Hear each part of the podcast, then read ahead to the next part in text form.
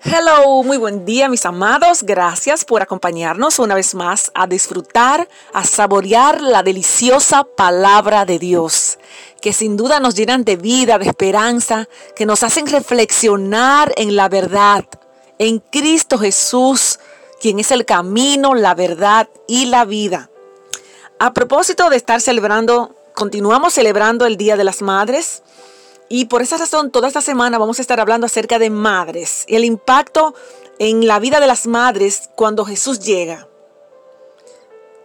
Porque llega y lo revoluciona todo. En esta ocasión vamos a estar hablando acerca de la viuda de Naín. Sin duda es muy interesante. Se encuentra en Lucas capítulo 7, eh, a partir del 11 en adelante. La viuda de Naín. Naín era una ciudad ubicada al sudoeste de una población llamada Capernaum. Naín quiere decir agradable. Y aquí encontramos una mujer que, llega, que lleva un sufrimiento extrema o extremo.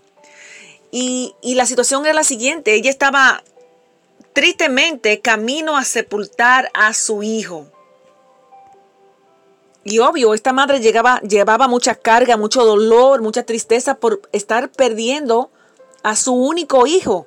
No solo había sido un dolor espiritual y emocional, sino que también la viuda de Naín, fíjese que no se registra nombre, solamente se refleja que ella era viuda, que ella vivía en un pueblo llamado Naín, pero ahora el otro título ni siquiera se menciona, no hay descripción para una madre que haya perdido su hijo.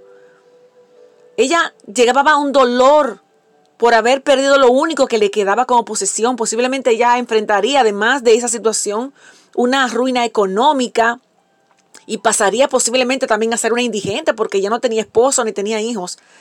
Eh, pero el dolor posiblemente más fuerte o la carga más difícil era haber perdido su único hijo, su, quizás su, su primogénito, al quien se le encomendaba el cuidado de ella. Ahora no tenía, estaba muerto.